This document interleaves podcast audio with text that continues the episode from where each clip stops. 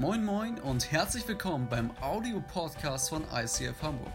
Hier gibt es lebensverändernde Predigten, starke Messages und aufbauende Impulse. Also bleibt dran und viel Spaß beim Anhören. Yes, herzlich willkommen auch von meiner Seite nach Hause, genauso wie hier im Saal. Schön, dass so viele Leute heute wieder hier sind.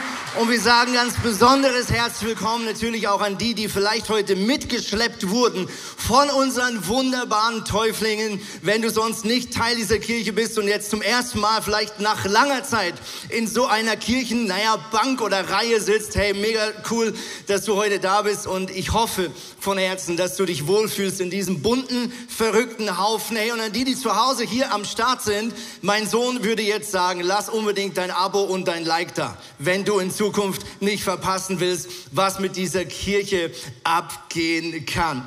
Wir starten heute in eine neue Predigtreihe und diese Predigtreihe heißt Ecclesia, warum in Klammern noch Kirche? Fragezeichen. Und alleine der Titel merkst schon, der ist ein bisschen provokant formuliert. Und ich möchte dir erklären, warum wir diese Predigtreihe an dieser Stelle, naja, reingedrückt haben, nachträglich in unsere Pläne. Du darfst schon mal dein Handy zücken auf Slido.com. ICFHH ist der Zugangscode in Klammern. Der, der QR-Code ist heute nicht äh, funktionierend. Also nutze äh, diese wunderbaren Kürzel ICFHH natürlich erst recht von zu Hause aus. Und ich möchte euch gleich fragen, ähm, braucht es noch eine verbindliche Kirchenzugehörigkeit? Warum machen wir diese Predigtreihe? Erstens, im letzten Jahr sind so viele Leute Teil dieser Kirche geworden. Wir haben momentan einen Explore-Kurs, wo viele neue Leute auch äh, abchecken, äh, die Teil dieser Kirche werden zu wollen und so weiter und so fort. Alleine in dieser Runde Explore, das ist glaube ich schon die vierte dieses Jahr, haben wir 54 Anmeldungen gehabt.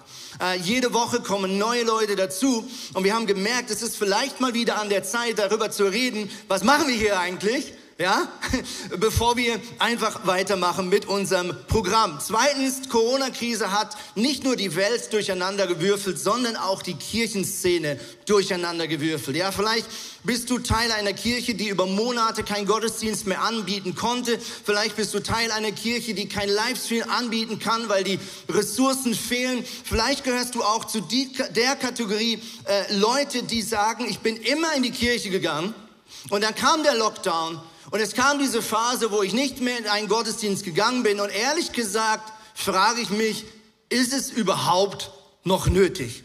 Ja, meine Frau hat vor ein paar Monaten einen YouTube-Clip gefunden, wo eine Frau ihr Herz teilt und sagt, ich bin mein ganzes Leben lang in die Kirche gegangen, als Kind, als Teenager, als Erwachsener. Ich habe mitgearbeitet, ich habe mitgetragen, mitgespendet und jetzt habe ich ein Jahr Lockdown hinter mir. Ich gehe nicht mehr in eine lokale Kirche. Ich gehe am Online-Sonntagmorgen einfach auf YouTube und stöber so ein bisschen, wer mir gerade so gefällt von all den internationalen Predigern, die es so gibt. Naja, und dann ziehe ich mir irgendwas rein und ehrlich gesagt, ich lebe noch.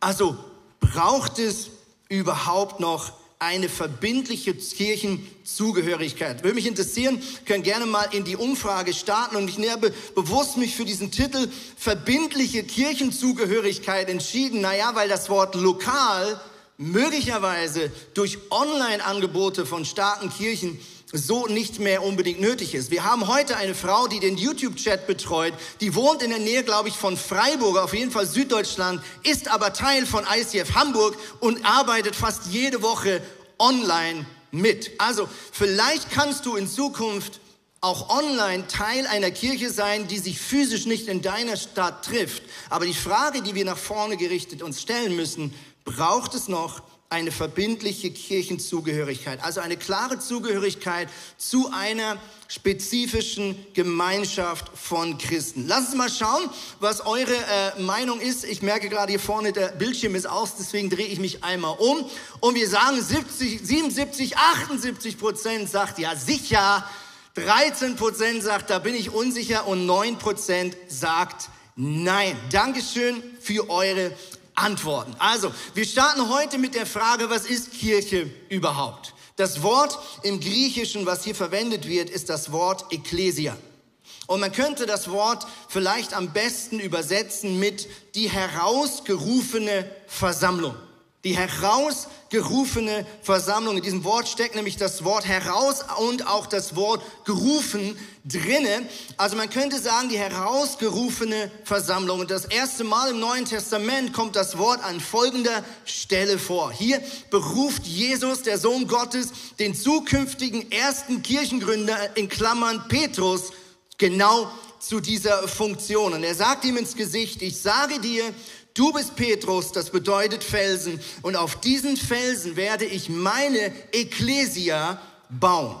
Und jetzt kommt ziemlich dicke, was Jesus hier über diese zukünftige Kirche sagt. Er sagt erstens, die Macht des Todes wird diese Kirche nicht aufhalten oder besiegen können.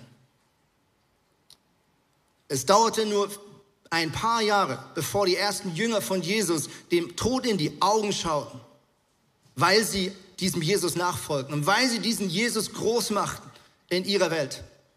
Und Jesus sagte, selbst der Tod wird diese Kirche nicht mehr stoppen können. Zweitens, was Jesus hier sagt, ist nicht, Petrus, du wirst die Kirche bauen. Er sagt, ich werde meine Gemeinde bauen. Jesus sagt, ich bin der, der Kirche baut, nicht wir. Wir sind Mithelfer, Mitstreiter, wir sind Gefäße, wir sind mitgehangen, mitgefangen, aber es ist nicht unsere Erfindung. Kirche ist nicht die Erfindung von Menschen, sondern eine Initiative von Gott selber. Und er sagt, die Tod wird sie nicht aufhalten können. Drittens, er sagt, ich werde dir die Schlüssel zu Gottes himmlischen Reich geben. Viertens, was du auf der Erde binden wirst, das soll im Himmel gebunden sein. Was du auf der Erde lösen wirst, das soll auch im Himmel gelöst sein. Krass, welches Potenzial und Petrus, aber damit auch über der Kirche als globale Familie von Christen ausspricht. Wir haben es schon gehört, man kann diese Ekklesia am besten übersetzen mit herausgerufene Versammlung. Äh, man sieht auch im Alten Testament oder auch im Neuen Testament, das Wort wurde auch allgemein verwandt, um Menschenversammlungen. Also wenn man zum Beispiel politisch die Bürger eines Ortes zusammengerufen hat, auch dann hat man von Ekklesia gesprochen. Wir sehen aber auch im Neuen Testament, dass äh, das Wort nicht nur als globale Familie Gottes verwendet wird, sondern Ekklesia wird auch verwendet, wenn es um Ortsgemeinden geht oder Hauskirchen geht. Also wir sehen zum Beispiel in der Offenbarung, da heißt es an die Kirche in Ephesus, an die Ekklesia in Laodicea. Mit anderen Worten, Ekklesia ist nicht nur die globale Familie von Christen, sondern Ekklesia schon im Neuen Testament ist auch eine spezifische Gemeinschaft von Christen in einem Ort. Was ist die Aufgabe dieser Ekklesia? Wir als ICF-Bewegung haben uns versucht, auf folgende einfache Worte zu einigen. Und das ist nicht einfach irgendwie selbst erfunden, sondern wir versuchen mit dieser Umschreibung das zusammenzufassen, was wir als Auftrag verstehen aus dem Neuen Testament. Unsere Vision oder unsere Vision als Kirche ist es, dass Menschen Jesus Christus ähnlicher werden, furchtlos leben und ihr Umfeld positiv verändern. Drei Sachen. Wir glauben, der Auftrag der Kirche ist es, Jesus Christus ähnlicher zu werden.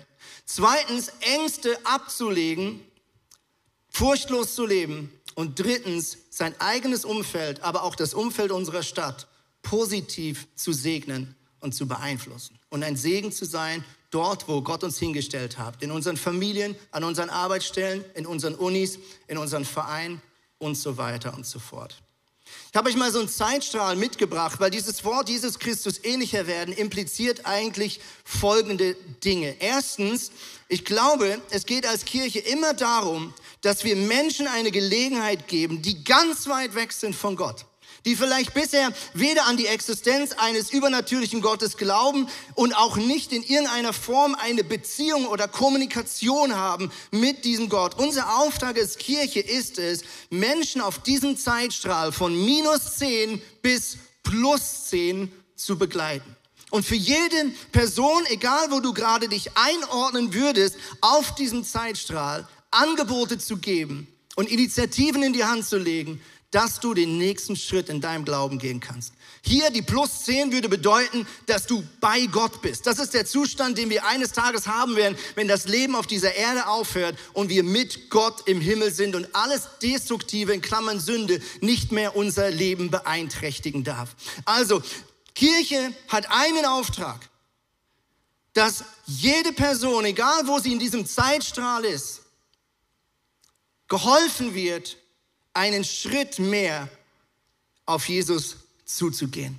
Und die Null ist eigentlich der Moment, wo du sagst, ich glaube, dass Jesus Christus für mich gestorben und wieder auferstanden. Das ist der Moment, wo du sagst, ich nehme diese, dieses Angebot der Vergebung dieses himmlischen Vaters über meinem Leben in Anspruch. Das ist der Moment, wo die Bibel sagt, da kommt Gott in dein Leben hinein. Dort bezieht der Heilige Geist Wohnung in deinem Herzen und beginnt dann plus eins, plus zwei, plus drei, plus vier dein Leben zu verändern. Matthäus 28, 18 bis 20 drückt ganz stark das aus, was jede gesunde Kirche, die am Herz Gottes klebt, beschäftigen sollte. Da heißt es, da ging Jesus auf seine Jünger zu und sprach, ich habe von Gott alle Macht im Himmel und auf der Erde erhalten. Deshalb geht hinaus in die ganze Welt und zweitens ruft alle Menschen dazu auf, meine Jünger zu werden. Tauft sie auf den Namen des Vaters, des Sohnes und des Heiligen Geistes. Das werden wir heute im Anschluss an diese Celebration tun. Viertens, lehrt sie, alles zu befolgen, was ich euch aufgetragen habe. Und ihr dürft sicher sein, ich werde immer bei euch sein, euch immer unterstützen, bis an das Ende dieser Welt oder bis das Ende dieser Welt gekommen ist. Hier ist es eigentlich eine physische Beschreibung, bis an das Ende der Welt, also soweit ihr in andere Länder vorgeht, um das Evangelium zu verkünden. Ich werde bei euch sein, aber hier ist auch eine zeitliche Definition, bis das Ende dieser Tage auf dieser Erde gekommen ist. Und hier sehen wir genau das. Er sagt, guck, Erstens, verkündet das Evangelium. Erzählt den Menschen in deiner Umgebung von dem, was du in deinem Leben erlebt hast. Teil den Glauben von Jesus mit deiner Umgebung. Und dann, Zeitstrahl, bringt ihnen alles bei, was ich euch, liebe Jünger, beigebracht habe. Und lehrt sie bedeutet nicht einfach ein Teaching von der Bühne. Das heißt nicht einfach Kopfwissen, sondern was Jesus hier sagen will, ist, bringt es ihnen bei. Mit anderen Worten, das Ziel ist die Kompetenz, nicht das Wissen. Es geht nicht einfach um theologisches Wissen, es geht darum, dass wir lernen, so zu leben, wie Jesus an unserer Stelle leben würde. Das ist Jüngerschaft. Also dieser Zeitstrahl von 0 bis plus 10 beschreiben wir in unserer Kirche als Jüngerschaft, immer Jesus Christus ähnlicher zu werden. Und ganz ehrlich, diese Sätze sind deswegen so unglaublich wichtig, weil es waren die letzten Sätze, die Jesus wahrscheinlich zu seinen Jüngern gesprochen hat. Denn wir können es nachlesen, nachdem Jesus das gesagt hatte, heißt es, dass der Vater ihn zurückholte in die himmlische Welt. Und zurückblieben zwölf Männer, mit einem glasklaren Auftrag. Aber nicht nur zwölf Männer, sondern du und ich. Und eigentlich, was Jesus hier sagt, kann man vielleicht mit folgendem Bild am besten beschreiben. Du und ich, wir sind alle irgendwann mal weit weg gewesen von Gott. Für all die, die Teil dieser Kirche sind oder sich Christen nennen, wir alle waren mal draußen auf dem Wasser im Wissen, dass wenn nicht ein Wunder passiert, wir irgendwann untergehen werden. Jeder Mensch schaut leider vom ersten Tag seines Lebens dem Tod in die Augen. Das war schon vor Corona so und wird auch nach Corona so bleiben. Wir können nichts daran ändern. Und irgendwann mal, vor langer Zeit oder vielleicht auch erst in den letzten ein, zwei Jahren, hat jemand in deinem Umfeld dir diesen Rettungsring zugeworfen und dich aus der sicheren Tod heraus gerettet. Ich ziehe jetzt hier mal stellvertretend unseren Produzenten dieses Morgens, den Lars, Applaus für Lars, hier auf die Bühne. Sehr cool. An alle Singles, das solltest du so nicht nachmachen. Also, ist nur ein Bild, okay? Gut, wunderbar. Und jetzt kommt der Punkt. In dem Moment ist Lars sein Leben gerettet. Er ist auf dem Rettungsschiff. Okay? Es ist noch im Sturm, wir sind noch auf der See, aber es ist klar, dieses Rettungsschiff wird irgendwann zurück in den Hafen fahren. Und spätestens im Hafen bist du in endgültiger Sicherheit. Das Bild würde man vielleicht heute beschreiben mit Himmel. Also der Moment, wo dein Leben hier auf der Erde aufhört und du eine Ewigkeit beginnst mit deinem liebevollen Schöpfer und Vater im Himmel. Und jetzt passiert Folgendes. Solange aber dieses Boot noch auf dem Meer ist, umgeben von weiteren Menschen, die Gott noch nicht kennen, sagt Gott folgendes, Lars, ich bin so froh, dass ich dich retten durfte. Kannst du mir einen Gefallen machen? Solange wir auf dem Rückweg sind und solange wir noch Zeit haben, darf ich dir diesen Ring zuwerfen und kannst du bitte rausgehen und weitere Menschen aus deinem Umfeld helfen, aus der Not heraus zu befreien. Danke, Lars, und danke, dass du den wunderbaren Gott dabei unterstützt. Versteht ihr, warum ist es so wichtig und warum ist es so entscheidend, dass wir den Glauben mit unseren Freunden teilen? Es ist das Einzige, was wir im Himmel nicht besser machen können. Alles andere, was wir als Christen hier so anstellen, Worship, beten, Bibel lesen, Gemeinschaft haben, unser Leben feiern, das wird alles im Himmel dreimal schöner. Es gibt nur eine Sache, die wir dort nicht tun können, unseren Freunden von diesem wunderbaren Jesus zu erzählen. Ja, und vielleicht bist du heute eingeladen worden als ein Freund des Täuflings und du denkst so, okay, jetzt check ich, warum mir meine Freundin immer von Jesus erzählt, ja? Vielleicht ist das, äh, hilft das ein bisschen. Warum die dich vielleicht manchmal nervt mit diesem Glauben von Gott. Warum? Weil wir erlebt haben, dass Jesus die Rettung ist in unserem Leben. Und wir lieben es, diese Good News zu teilen. Come on! Und wenn die und wenn die Veganer Veganer bekehren wollen oder Veganer multiplizieren wollen und die Vegetarier und die, was auch immer du sonst noch für eine Begeisterung hast, die Fußballfans, die Fußballfans, so nehmen wir uns das Recht raus in unserer Gesellschaft, auch unseren Glauben an Gott mit Begeisterung zu teilen, im Wissen, dass du zum Schluss entscheiden musst, was du damit anstellen möchtest. Johannes 3, Vers 16 bringt es auf den Punkt, was ist denn dieses Evangelium? Was ist unsere Message? Denn Gott hat die Menschen so sehr geliebt, dass er seinen einzigen Sohn für sie hergab. Jeder, der an ihn glaubt, wird nicht zugrunde gehen, er wird nicht untergehen, sondern er wird das ewige Leben haben. Gott hat nämlich seinen eigenen Sohn nicht zu den Menschen gesandt, um über sie Gericht zu halten, sondern um sie zu retten. Und wer an ihn glaubt, wird nicht verurteilt. Hey, das ist die Message. Das ist alles, was wir haben. Wir sind nicht besser als Christen. Wir sind nicht irgendwo die Schlauer oder irgendwas, sondern wir haben einfach etwas für unser Leben entdeckt. Dass es einen Gott gibt, der schon immer diese Menschen so sehr geliebt hat, dass er bereit ist, seinen eigenen Sohn zu opfern, selbst ans Kreuz zu gehen, zu sterben und wieder aufzuerstehen, um uns ein neues Leben in die Hand drücken zu können. Gott ist nicht gekommen, um zu richten, sondern Jesus ist gekommen, um zu retten. Und deswegen kann uns dieses Anliegen nicht egal sein als Kirche.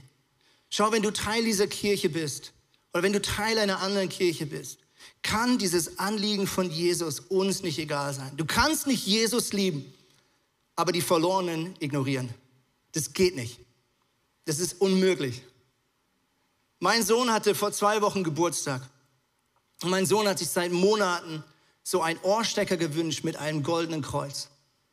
Und er hat über Monate uns genervt, im wahrsten Sinne des Wortes manchmal, und gesagt, ich wünsche mir das so sehr, bis er es endlich am 12. Oktober geschenkt bekommen hat. Und er hat das mit Stolz in die Schule getragen und überall hin. Das Problem war, dieses Kreuz hält nicht ganz so gut, wie wir gehofft haben. Und ausgerechnet an seiner Geburtstagsfeier von der Woche am Samstag mit seinen Freunden sind wir unterwegs, wir waren im Kino, wir waren äh, draußen, wir waren bei McDonald's beziehungsweise bei Burger King. Und als wir nach Hause kamen, alle Jungs weg waren, greift mein Sohn sich ans Ohr und merkt, das Kreuz ist rausgefallen. Ich war todmüde. Ich war auch ein bisschen genervt, weil ich gesehen habe, wie die Jungs rumgetobt haben. Und ich habe ein paar Mal gedacht, hoffentlich bleibt das Kreuz am richtigen Ort. Aber ich sah die Enttäuschung meines Sohnes. Und ich sah diese hilflosen Augen, die sagen, Papa, ich will dieses Kreuz wieder haben. Und jetzt kommt der Punkt, meine Logik sagte, unmöglich.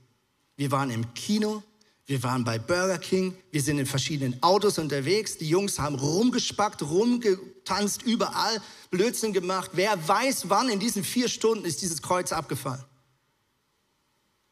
Jetzt kommt der Punkt.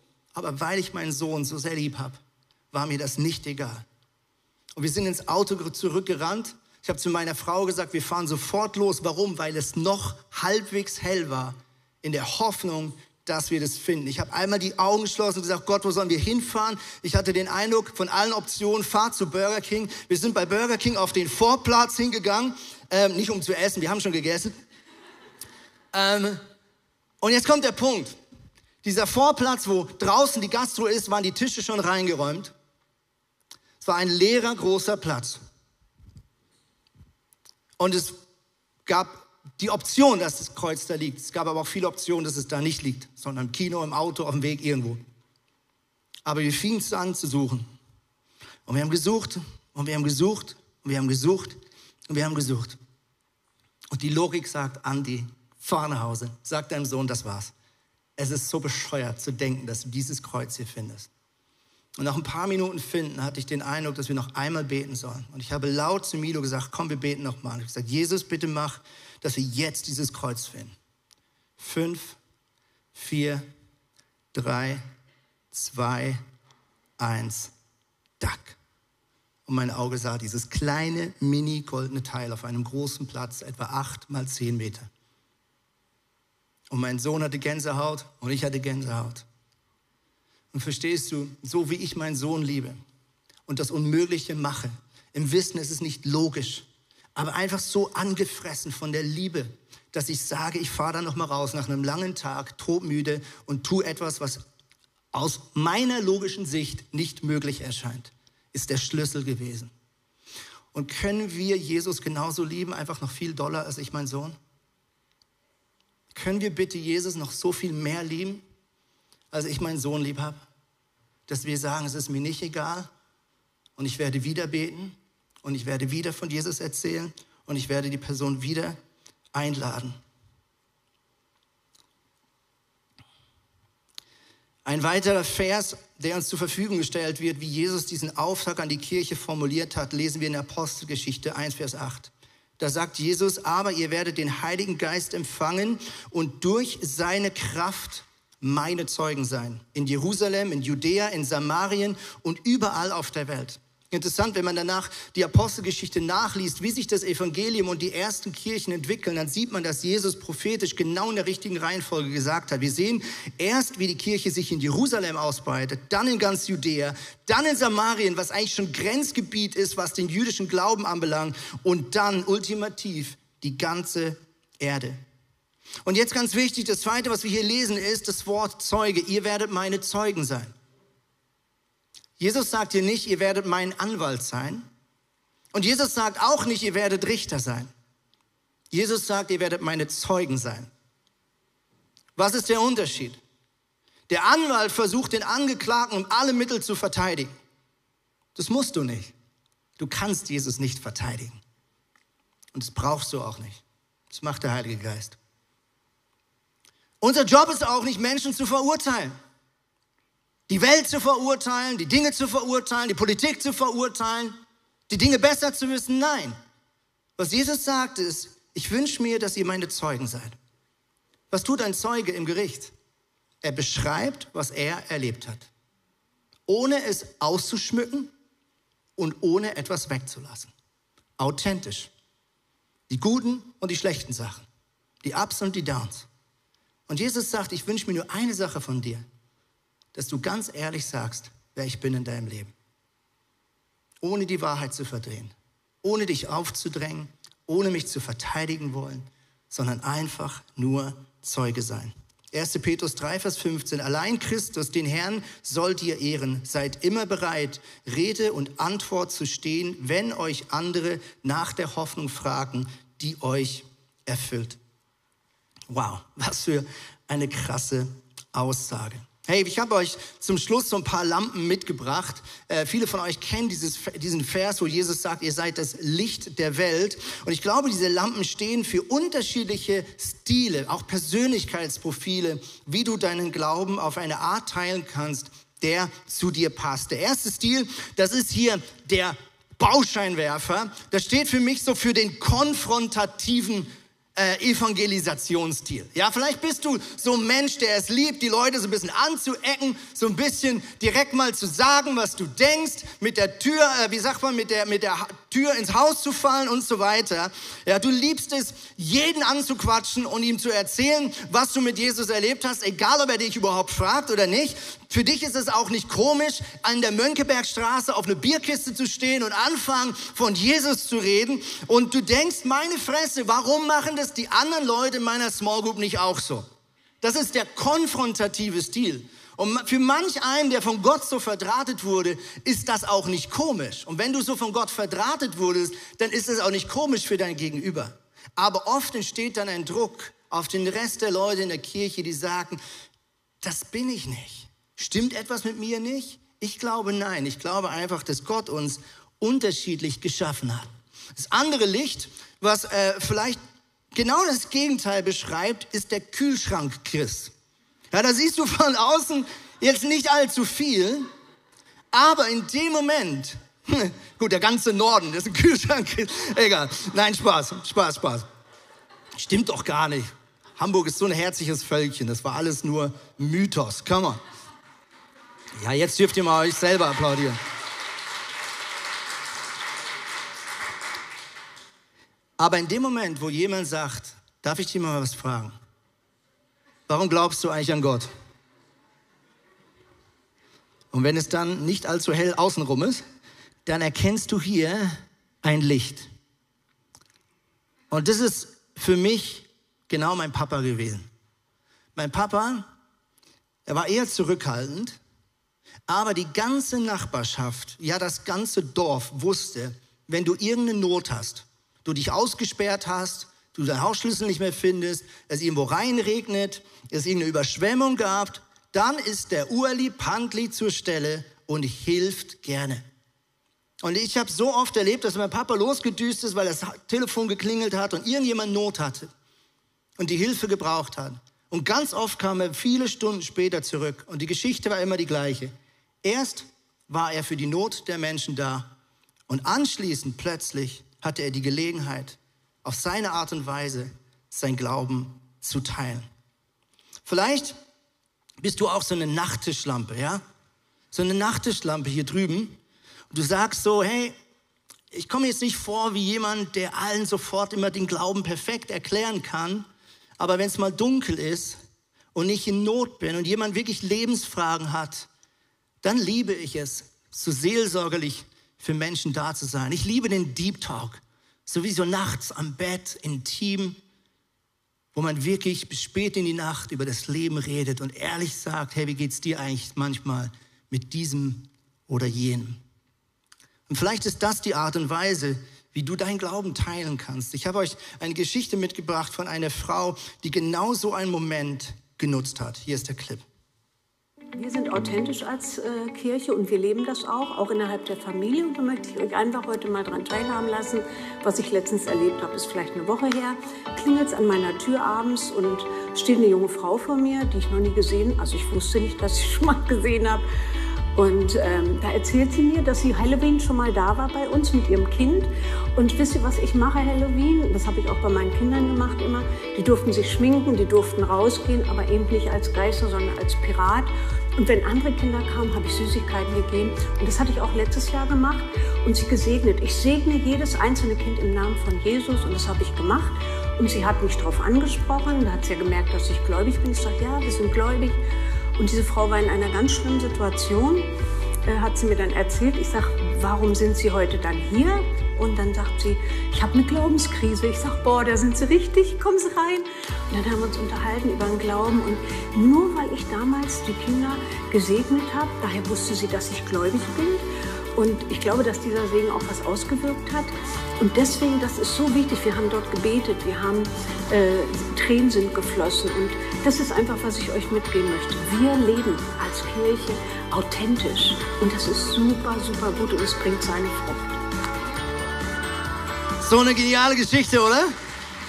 So eine coole Geschichte. Eine Frau, die kreativ überlegt, wie kann ich was Gutes tun. Schauen, es ist nur ein Gebet gewesen.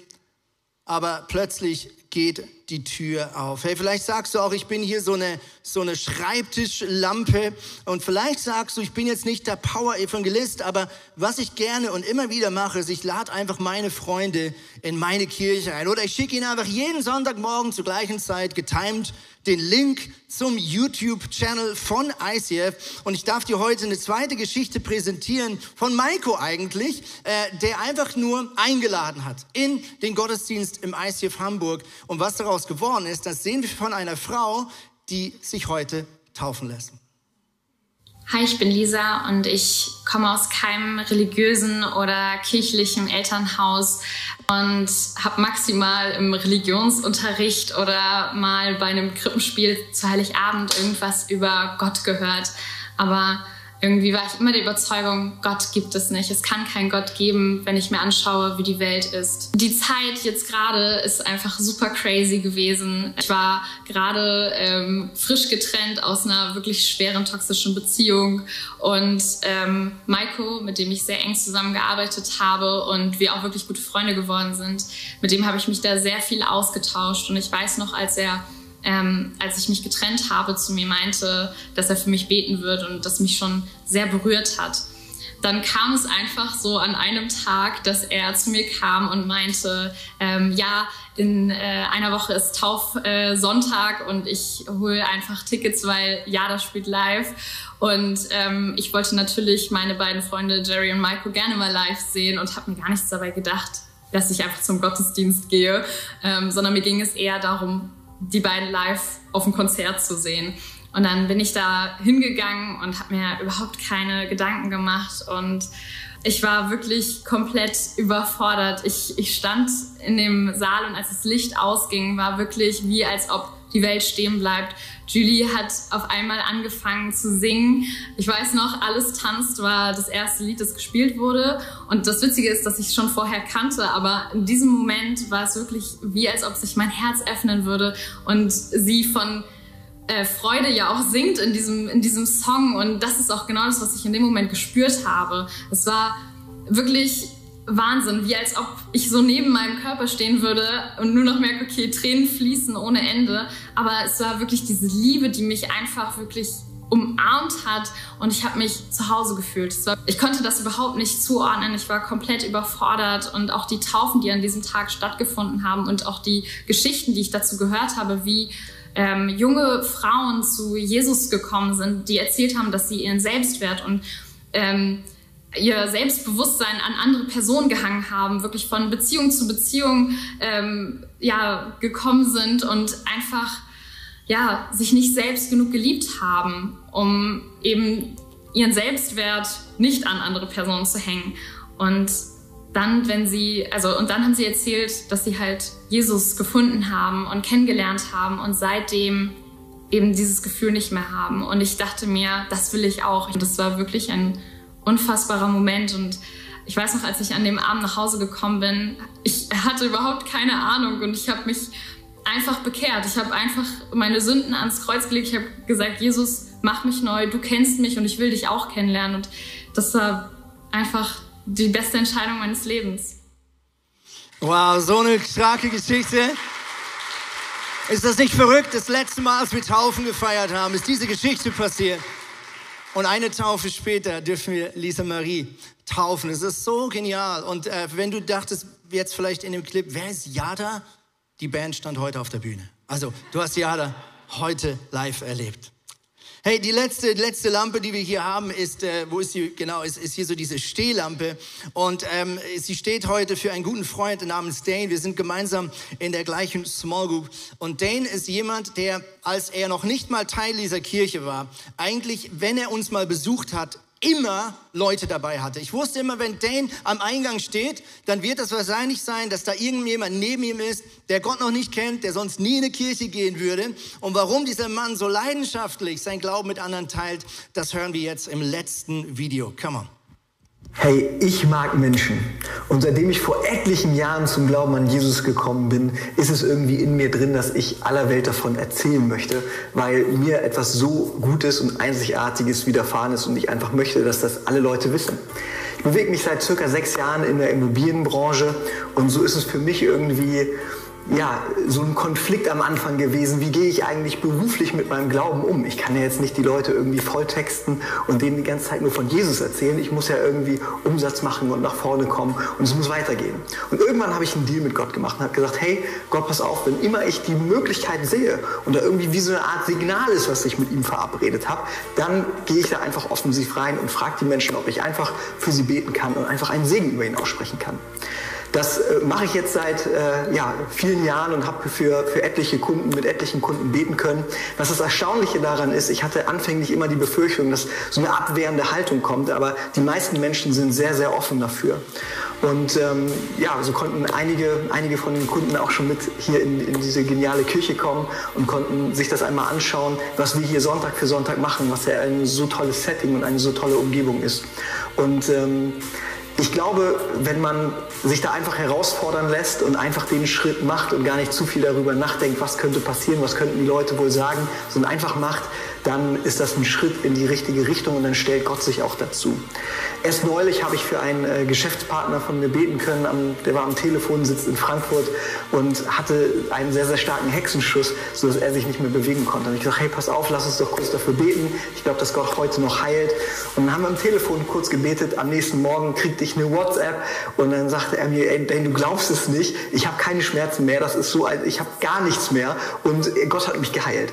Und das sind so die Momente, wo ich sage, hey, es lohnt sich, diesen Schritt zu gehen, weil andere Leute so massiv davon profitieren und ich nicht so egoistisch sein will und es einfach nur für mich behalten will, sondern die gute Botschaft, die wir haben, an die wir glauben, einfach allen Leuten kundtun möchte. Wow, so gut. Und ich weiß noch, wie Dane uns diese Sprachnachricht vorgespielt hat in der Small Group und was ich so feiere, und das sieht man schon in seinen Augen, ist das Coole ist, wenn du deinen Glauben teilst, weißt du, was dann passiert? Eine Freude erfüllt dich, die nicht von dieser Welt ist. Ich glaube, das ist so die Belohnung, die wir jedes Mal erleben, wenn wir einen Schritt gehen und einfach das tun, was der Heilige Geist in dem Moment so in uns hineinstupst. Der Heilige Geist liebt es, dich und mich zu gebrauchen. Guck, es ist nicht, es sind nicht wir, die irgendwas erreichen können. Aber es ist der Heilige Geist, der uns benutzt. Und alles, was er braucht, ist die Bereitschaft, ist das Gebet, ist der Herzensschrei, dass du sagst, mir ist es nicht egal. Ich will das nicht einfach für mich behalten. Ich will nicht alleine auf diesem Rettungsschiff übers Meer düsen und warten, bis der Himmel kommt. Ich möchte Teil der, Ret der Rettungscrew sein. Ist immer heikel, wenn man ein deutsches und ein englisches Wort zusammenfasst. Ich möchte Teil dieser Rettungsmannschaft sein. Das, was ich erfahren habe, was kann ich dafür? Das müssen doch alle anderen auch wissen. Ich meine, wir Deutschen, wir lieben es doch, sofort allen Bescheid zu geben, wenn es was gratis gibt, oder? Ja. Lass uns doch mit Jesus und mit diesem Glauben genauso umgehen und sagen, hey, Jesus ist gestorben und wieder auferstanden. Und alles, was du machen musst, hingehen und sagen, kann ich das auch haben. Das ist ja cool. Das ist Hammer. Wenn das wirklich wahr ist, ich will das auch. Wie dumm wäre es, wenn wir es nicht teilen, oder? Jesus ist für jeden gestorben. Hey, vielleicht bist du heute online dabei und du würdest dich nicht als gläubig beschreiben. Vielleicht bist du hier im Saal und du denkst, ach, was du Hühne Neune, was labern die denn hier von der Bühne? Vielleicht ist heute der Tag, wo du Gott einen ersten, so eine erste Tür aufmachst. Vielleicht ist heute so ein Kühlschrankmoment in deinem Leben, wo du sagst, Jesus, wenn es dich gibt, dann will ich dich. Wenn es wirklich dieses Leben nach dem Tod gibt, dann will ich da auch sein. Wenn es wirklich Befreiung von all dem gibt, was mein Leben hier auf der Erde manchmal runterzieht und schwer macht und verletzlich macht, wenn es da wirklich eine Befreiung von gibt, von all den destruktiven Kräften, die mich manchmal dazu verleiten, Dinge zu tun oder nicht zu tun, die mir oder anderen wehtun, wenn das wirklich einen Schlüssel gibt, dass all das irgendwann weggeht, dann will ich das. Dann will ich das. Wir können jetzt einfach kurz die Augen schließen. Und ich möchte für zwei Dinge beten. Erstens, ich möchte den Menschen eine Gelegenheit geben, die sagen, ich möchte Gott diese Tür heute öffnen in meinem Leben. Kannst du mit mir mitbeten gleich? Und zweitens, ich möchte für alle beten, auch für uns als Kirche, dass wir nie aufhören und unser Herz niemals verschließen werden für die Menschen, die Gott ganz dringend brauchen. Und wenn du heute dein Leben Jesus geben möchtest, dann kannst du jetzt einfach in deinem Herzen dieses Gebet, was ich dir vorbete, Zeile für Zeile nachbeten. Jesus, ich danke dir, dass du Liebe bist. Jesus, ich danke dir, dass du mich geschaffen hast, weil du mich liebst. Jesus, ich danke dir, dass du für mich gestorben und wieder auferstanden bist. Jesus, ich bitte dich, vergib mir meine Sünden und Fehler. Rette mich und lass mich dir ab heute immer ähnlicher werden. Ich sage Ja zu einer Freundschaft mit dem allmächtigen, lebendigen Gott. An diesem Tag. In deinem Namen, Jesus. Amen. Wenn du heute dieses Gebet gebetet hast, online oder hier im Saal, wir möchten dir eine kleine Willkommensbibel nach Hause schicken oder heute mitgeben die Möglichkeit dazu siehst du jetzt eingeblendet oder draußen vor jeder Danach bekommst du diese Bibel gerne geschenkt. Und ich bete jetzt für jeden von uns, Jesus, als die, die dich deine Töchter und Söhne nennen, Gott, dass unsere Liebe nie kleiner wird. Vater, wir wollen dir zur Verfügung stehen. Und ich bitte dich, dass du uns zeigst, wie wir auf die Art und Weise, wie du uns geschaffen hast, wie du uns verdrahtet hast, Zeugen sein können für dich. Vater, wir beten dich für unsere Familien, für unsere Freunde, für unsere Städte hier im Norden, dass jede Person dich persönlich kennenlernen darf. Das bitten wir in deinem Namen. Amen.